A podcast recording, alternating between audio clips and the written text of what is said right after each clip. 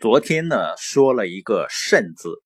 曾国藩呢说过这样一句话：“天下古今之庸人，皆以一懒字致败；而天下古今之才人，皆以一傲字致败。”也就是天下那些平庸的人呢，为什么成不了事儿呢？就是一个字“懒”。那么，为什么那些才华出众、非常努力的才子？也出了问题呢，就是一个字傲，因为恃才傲物而失去了自我控制的能力，就是控制不了自己的心态了。曾国藩啊，曾经感慨的说啊：“自古来多少英雄，功高名重，其后非败于骄，即败于贪。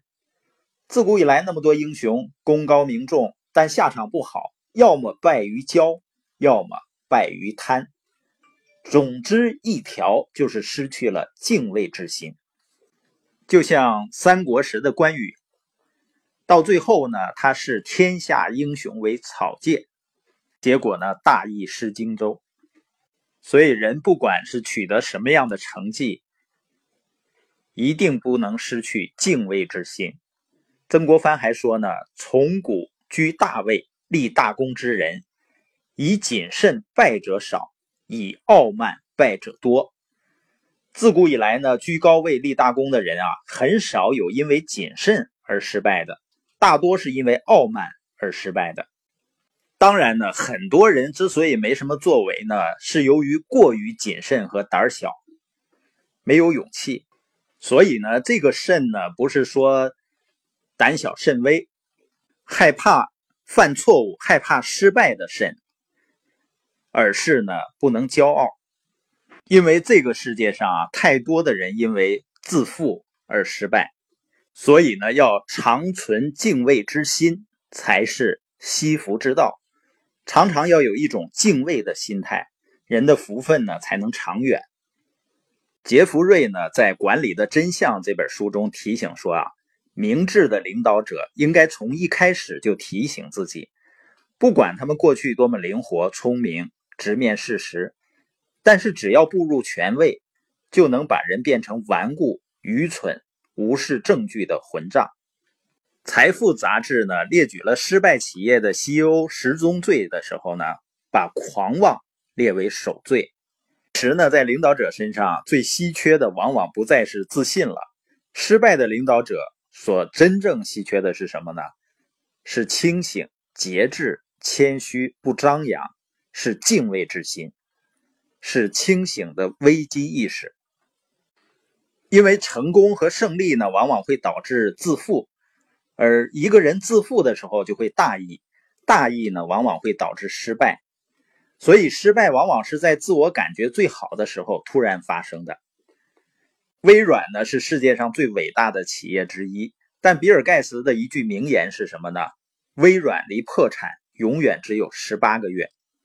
马云也说呢，这几年他花最多时间考虑的就是什么会打垮他的公司，而不是什么会让他的公司成长。只要不被打倒，就会有机会成长。任正非呢曾经解释什么才算成功，就像日本企业那样，经过九死一生还能好好活着，这才是真正的成功。他说华为没有成功，只是在成长。你想，一个企业在全球销售额已经做到几百亿美元，依然认为自己不成功，依然保持强烈的危机感，从而保持清醒的头脑，这恰恰是华为能够继续成长的关键因素。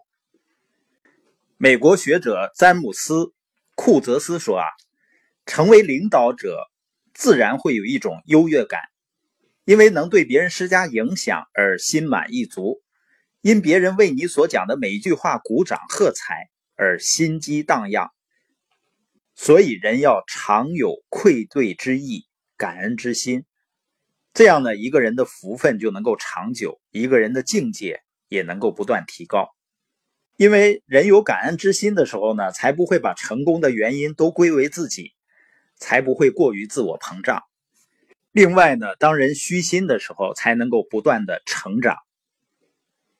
所以说呢，君子大过人处，只在虚心而已。你像李嘉诚的情商、智商比一般人能高出多少呢？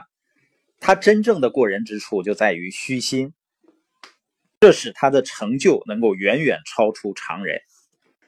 曾国藩最喜欢的一句诗呢，叫“花未全开月未圆”，就是花一旦全开了呢，就开始谢了；月一旦全圆了，就开始缺了。物极必反。